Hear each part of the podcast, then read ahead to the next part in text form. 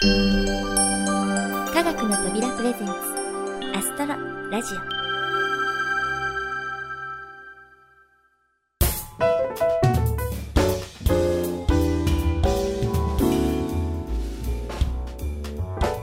皆さんこんにちは。土屋ゆ子です。いよいよ今年最も注目を集めるであろう天文現象。5月21日の金環部分日食まで1ヶ月を切りました。このアストロラジオでも今年1月から短期集中企画として日食にまつわるいろいろな話題を取り上げてきました。でも何ヶ月も前にお話ししたことを思い出すのはなかなか大変ですよね。そこで今回のアストロラジオは日食直前特集号としてこれまでに取り上げた話題のまとめをお送りしようと思います。でもね4回分のまとめを私一人でご紹介するのは大変なので、えー、今回はおなじみ科学の扉プロデューサーの小林さんにお手伝いいただこうと思います。小林さんよろしくお願いします。はいこちらこそよろしくお願いします。でもね土屋さんその前。はいその前にアストロリーディングライブラリーのコーナーですよね。ね。でも小林さん、はい。実はね本当に今たった今朗読の収録が終わったばかりなんですけれどもどうしましょうか？うーんまだね BGM も決まってないしね、えーでもきっと多分3日後ぐらいのね私が何とかしてくれるんじゃないかとね思ってるんですけれども。そうですか。はい。じゃあそちらの小林さんに全部お願いしちゃいましょうかね。はい。では3日後ぐらいの小林さんよろしくお願いします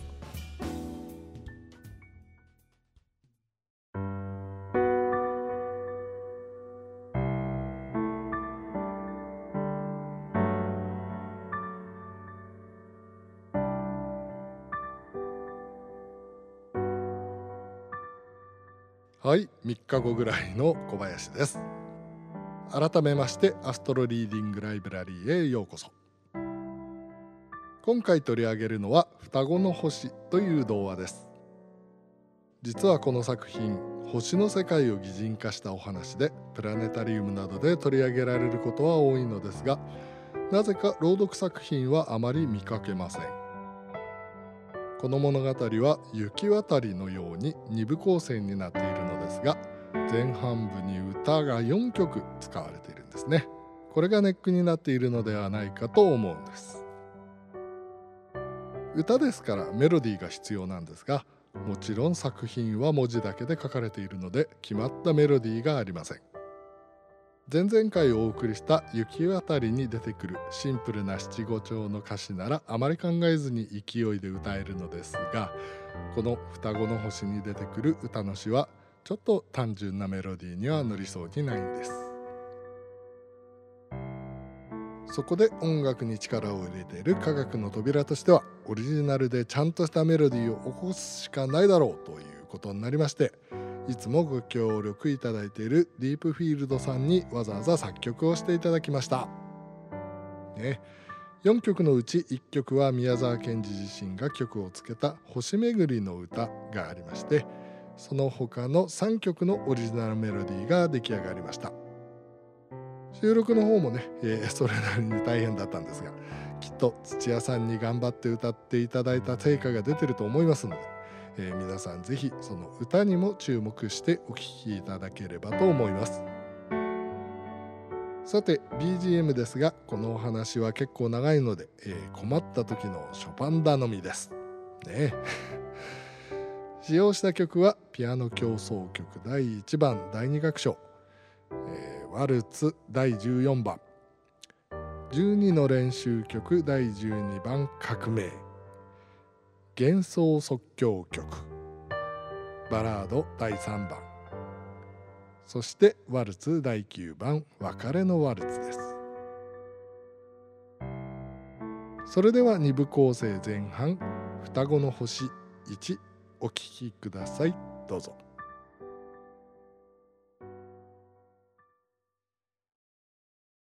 双子の星。双子の星。1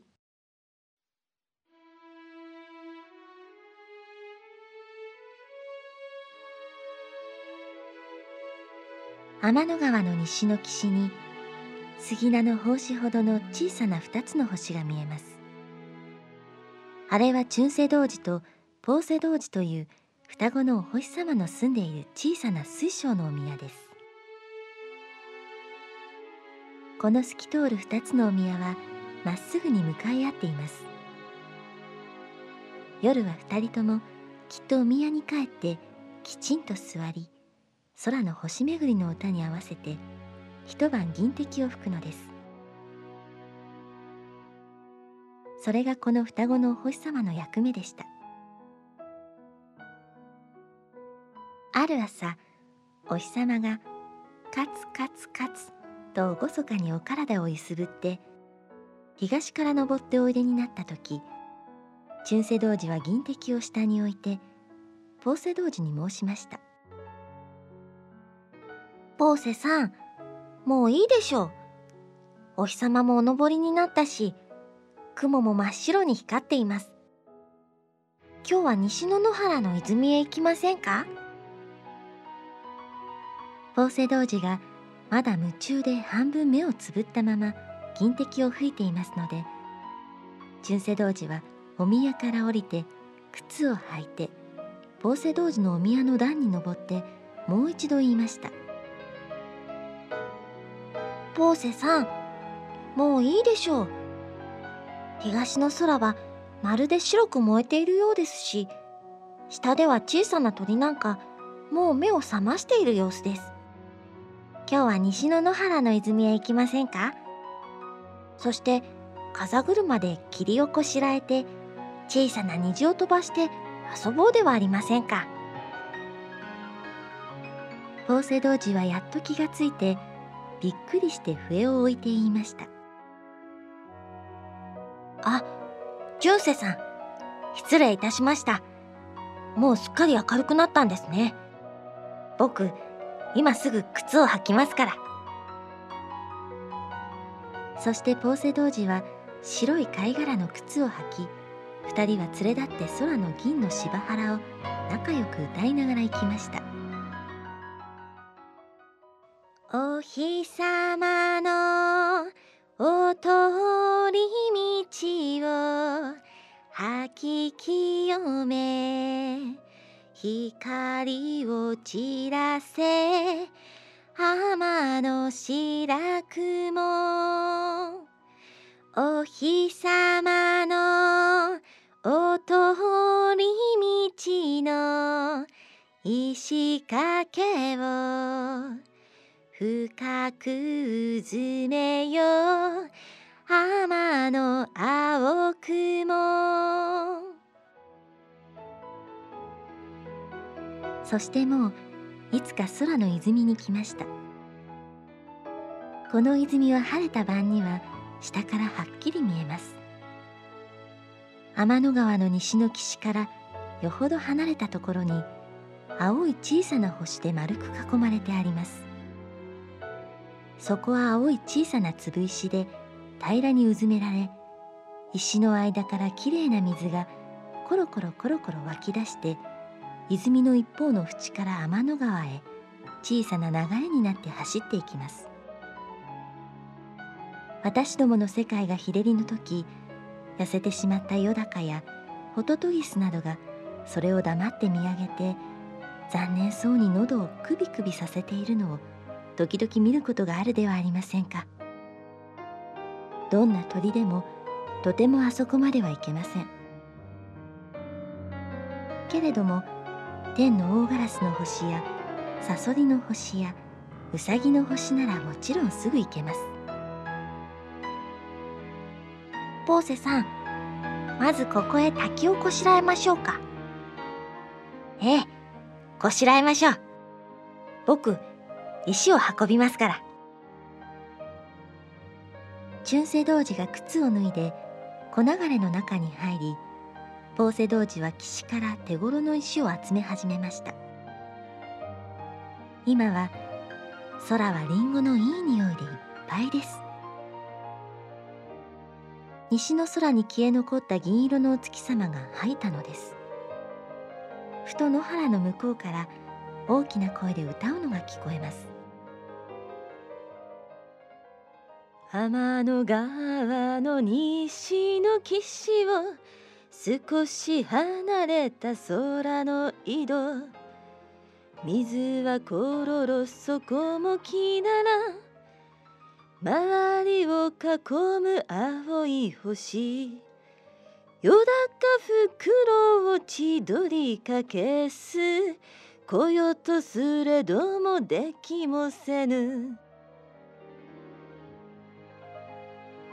あ大ガラスの星だ。童子たちは一緒に言いました。もう空のすすきをざわざわと分けて大ガラスが向こうから肩を振ってのっしのっしと大股にやってまいりました。真っ黒なビロードのマントを着て真っ黒なビロードの桃引きを履いております。大ガラスは二人を見て立ち止まって丁寧にお辞儀をしました。やあこんにちは。チュンセ童子とポーセ童子。よく晴れて結構ですな。しかしどうも晴れると喉が渇いていけません。それにゆうべは少し高く歌いすぎましてな。ごめんください。と言いながら大ガラスは泉に頭を突き込みました。どうか構わないでたくさん飲んでください。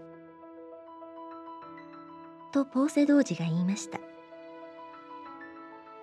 大ガラスは息もつかずに3分ばかり喉を鳴らして飲んでからやっと顔を上げてちょっと目をパチパチ言わせてそれからブルルッと頭を振って水を払いました。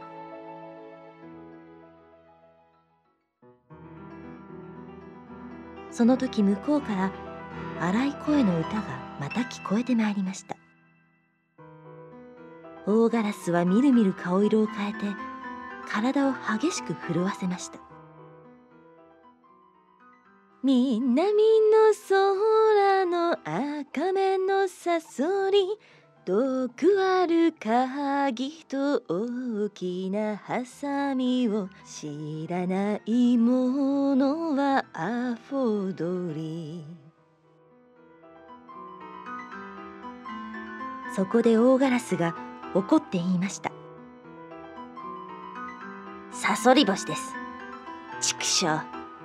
アホウドリだなんて。人を当てつけてやがる。見ろ。ここへ来たらその赤目を抜いてやるぞ。純正童子が「大ガラスさんそれはいけないでしょ。王様がご存知ですよ」という間もなくもう赤い目のさそり星が向こうから二つの大きなハサミをゆらゆら動かし長い尾をカラカラ引いてやってくるのです。その音は静かな天の野原中に響きました。大ガラスはもう怒ってブルブル震えて今にも飛びかかりそうです。双子の星は一生懸命手真似でそれを抑えました。サソリは大ガラスを尻目にかけてもう泉の縁まで張ってきて言いました。ああどうも喉が渇いてしまった。やあ双子さん。こんにちは。ごめんなさい。少し水を飲んでやろうかな。はてな。どうもこの水は変に土臭いぞ。どこかの真っ黒なバカーが頭を突っ込んだと見える。ええ仕方ない。我慢してやれ。そしてサソリは10分ばかりごくりごくりと水を飲みました。その間もいかにも大ガラスをバカにするように毒の鍵のついた尾をそちらにパタパタ動かすのです。とうとう大ガラスは我慢しかねて羽をパッと開いて叫びました。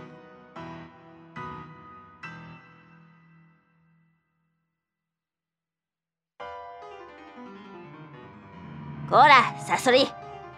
貴様はさっきからアホ踊りだのなんだのと俺の悪口を言ったな。早く謝ったらどうだ。サソリがやっと水から頭を離して赤い目をまるで火が燃えるように動かしました。へ誰か何か言ってるぜ。赤いお方だろうか。ネズミ色のお方だろうか。一つ鍵をお見舞いしますかな。大ガラスはカッとして思わず飛び上がって叫びました。何を？生意気な。空の向こう側へ。真っ逆さまに落としてやるぞ。サソリも怒って大きな体を素早くひねって尾の鍵を空に突き上げました。大ガラスは飛び上がってそれを避け今度はくちばしを槍のようにしてまっすぐにサソリの頭をめがけて落ちてきました。チュンセ童子もポーセ童子も止める隙がありません。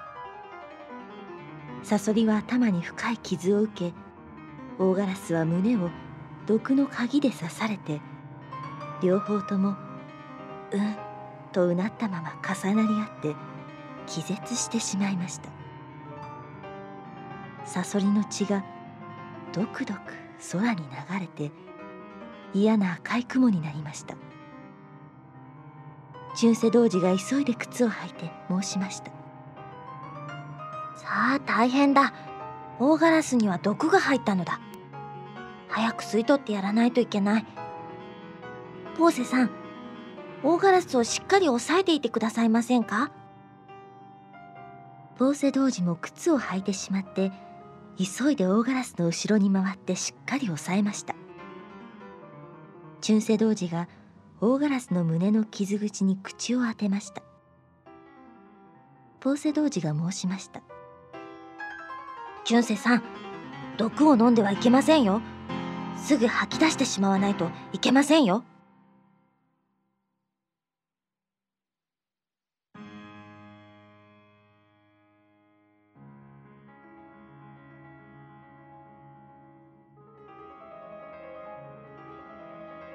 チュンセ童子が黙って傷口から6遍ほど毒のある血を吸って吐き出しました。すると大ガラスがやっと気がついて薄く目を開いて申しました。あどうもすみません。私はどうしたのですかな。確か野郎を仕留めたのだが。中世童子が申しました。早く流れでその傷口をお笑いなさい。歩けますか？大ガラスはよろよろ立ち上がってサソリを見てまた体を震わせて言いました。畜生空の毒虫め。空で死んだのはありがたいと思え。二人は大ガラスを急いで流れへ連れて行きました。そしてきれいに傷口を洗ってやってその上傷口へ23度かぐわしい息を吹きかけてやって言いました。さあゆるゆる歩いて明るいうちに早くお家へお帰りなさい。これからこんなことをしてはいけません。王様はみんなご存知ですよ。大ガラスはすっかりしょげて翼を力なく垂れ何べんもお辞儀をして「ありがとうございます。ありがとうございます。これからは気をつけます」と言いながら足を引きずって銀のすすきの野原を向こうへ行ってしまいました。二人はサソリを調べてみました。頭の傷はかなり深かったのですがもう血が止まっています。二人は泉の水をすくって傷口にかけてきれいに洗いました。そして代わる代わるふっふっと息をそこへ吹き込みました。お日様がちょうど空の真ん中においでになった頃サソリはかすかに目を開きました。ポーセ童子が汗を拭きながら申しました。どうですか？気分は。サソリがゆるくつぶやきました。大ガラス目は死にましたか？チュンセ童子が少し怒って言いました。まだそんなことを言うんですか？あなたこそ死ぬところでした。さあ早く家へ帰るように元気をお出しなさい明るいうちに帰らなかったら大変ですよ。サソリが目を変に光らして言いました。双子さんどうか私を送ってくださいませんか？お世話のついでです。ポーセ童子が言いました。送ってあげましょう。さあおつかまりなさい春世童子も申しました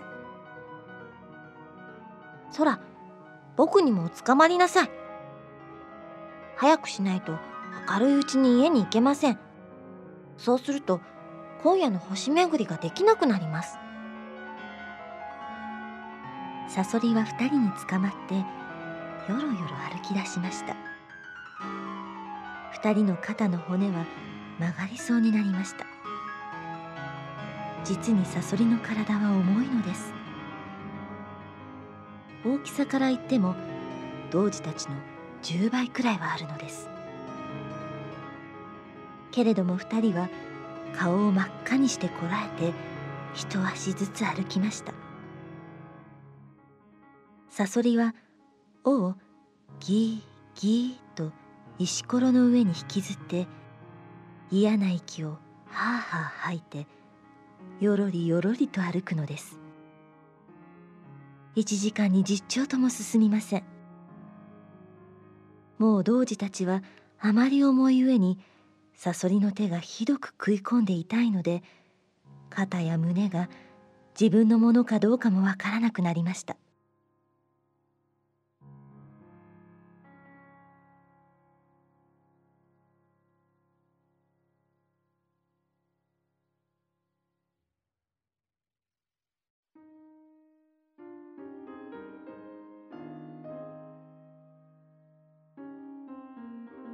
空の野原はキラキラ白く光っています。七つの小流れと十の芝原とを過ぎました。童子たちは頭がぐるぐるしてもう自分が歩いているのか立っているのか分かりませんでした。それでも二人は黙ってやはり一足ずつ進みました。さっきから6時間も経っています。サソリの家まではまだ1時間半はかかりましょう。もうお日様が西の山にお入りになるところです。もう少し急げませんか？私らももう1時間半のうちにお家へ帰らないといけないんだから。けれども苦しいんですか？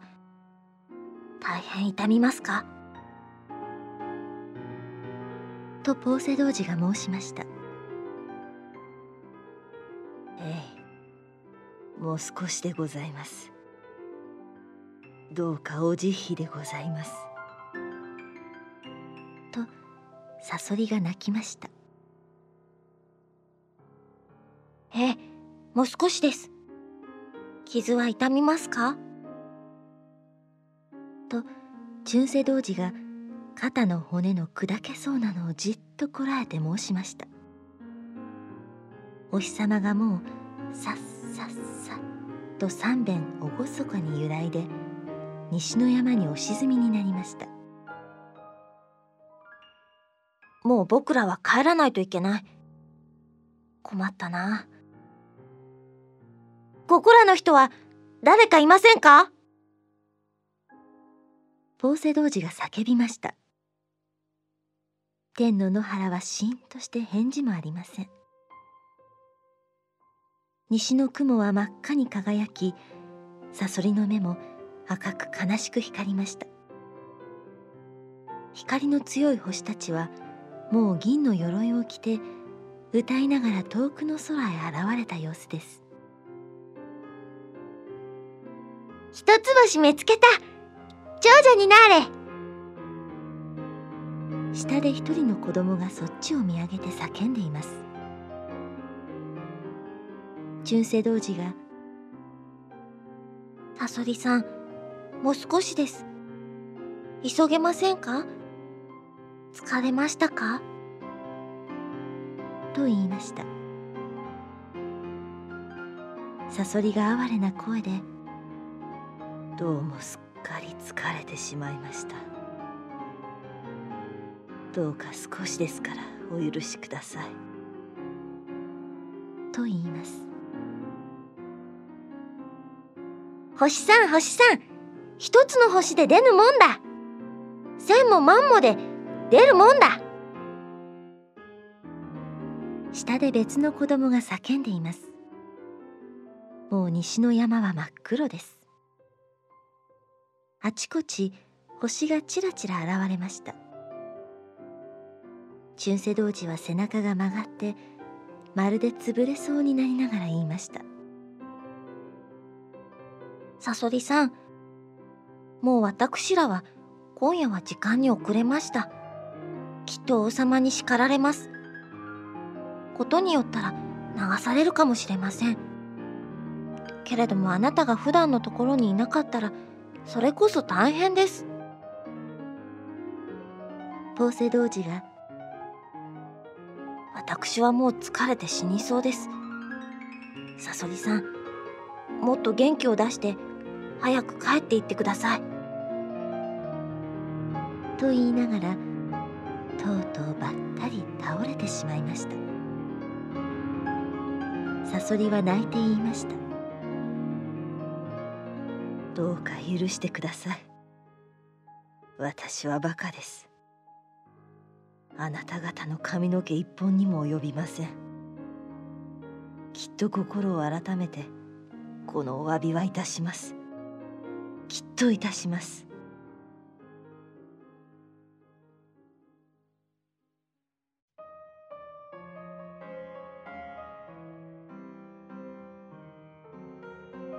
この時水色の激しい光の街灯を着た稲妻が向こうからギラッとひらめいて飛んできました。そして童子たちに手をついて申しました。王様のご命でお迎えに参りました。さあご一緒に私のマントへおつかまりください。もうすぐお宮へお連れ申します。王様はどういうわけかさっきからひどくお喜びでございます。それからサソリお前は今まで憎まれ者だったな。さあこの薬を王様から下すったんだ。飲め。童子たちは叫びました。それではサソリさんさよなら。早く薬を飲んでください。それからさっきの約束ですよ。きっとですよ。さよなら。そして二人は一緒に稲妻のマントにつかまりました。サソリがたくさんの手をついて平服して薬を飲みそれから丁寧にお辞儀をします。稲妻がギラギラっと光ったと思うともういつかさっきの泉のそばに立っておりました。そして申しました。さあすっかりお体を笑いなさい。王様から新しい着物と靴をくださいました。まだ15分間があります。双子のお星様たちは喜んで冷たい水晶のような流れを浴び匂いのいい青光の薄物の衣をつけ新しい白光の靴を履きました。するともう体の痛みも疲れもいっぺんに取れてすがすがしてしまいました。さあ参りましょう。と稲妻が申しました。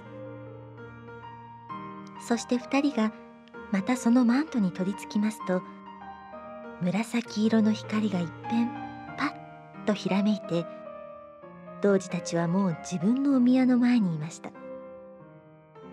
稲妻はもう見えません。純世童子それでは支度をしましょう。坊勢童子それでは支度をしましょう。二人はお宮に登り向き合ってきちんと座り銀滴を取り上げました。ちょうどあちこちで星めぐりの歌が始まりました。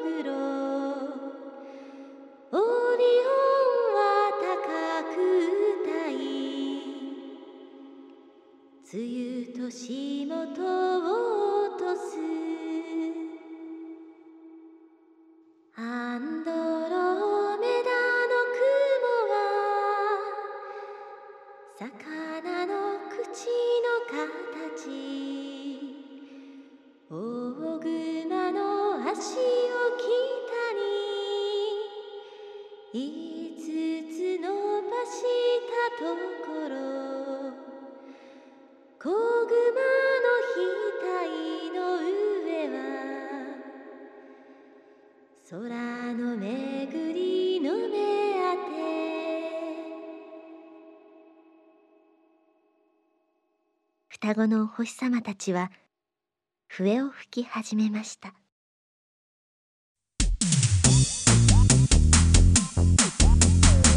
アストロラジオ。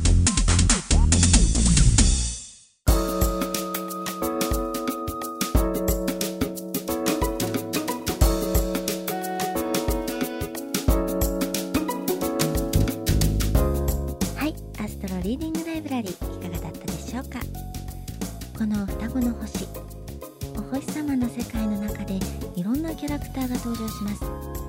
賢治さんは実際の星空のどの星や星座を思い描きながらこの物語を作ったんでしょうかね。そんなことを想像しながら聞いていただくとより楽しめるんじゃないかなと思いました。それではインフォメーションのコーナーです。早いもので5月21日の本番までいよいよ1ヶ月を切ってしまいました。そこで今回は部分日食。金環日食情報の総集編としてお届けしたいと思います。さて小林さん。これまで4回にわたって日食特集をお届けしてきたわけなんですが結局のところ私たちは皆さんに何を伝えることが重要なんでしょうか？うんこれがなかなか難しいんですね。この珍しくも美しい日食という現象はね、天文に携わる者からすれば宇宙に興味を持ってもらう絶好のチャンスです。もうぜひとも見ていただきたいでもね、えー正しい知識に基づいた準備なしに日食を見ようとするとこれは必ずと言っていいほど事故につながるくらいの危険があるわけです。うん例えば土屋さん普段ああいい天気だなと思って太陽をちらっと見たりすることありません？はい。ありますね。でもそれが原因で目を痛めた経験ってないでしょ別に。うん。幸いにしてないです。まあそういった普段のチラ見ぐらいならね、えーほとんど問題にならないかもしれません。でもね、えー例えばろうそくの炎に一瞬手をかざすことはできても1分間手かざせたらね必ずやけどするじゃないですか。はい。それは確かにそうですよね。危ないですよね。でしょ？うこれから当日までニュースやワイドショー雑誌などで日食が取り上げられる機会がね増えると思いますけれどもマスメディアでは放送時間や紙面に限りがあるのでこの美しく珍しい現象を見ましょうということをまず伝えようとします。最初からね、えー日食は危険ですからねなるべく見ないようにしましょうなんて誰も言いませんからね。うん危ないけどどうしても見たい人はちゃんと準備をしましょうなんてそんなね言い方されたらきっと見る人が いなくなってしまいますよね。そうそう。結局は伝え方なんです。マスメディアがちゃんと準備をしてみましょうという部分をね後回しに伝えるのはある程度仕方がないんですけれどそれなら我々天文に携わる人間たちがまず日食を見るのは危険がありますよと伝えないといけません。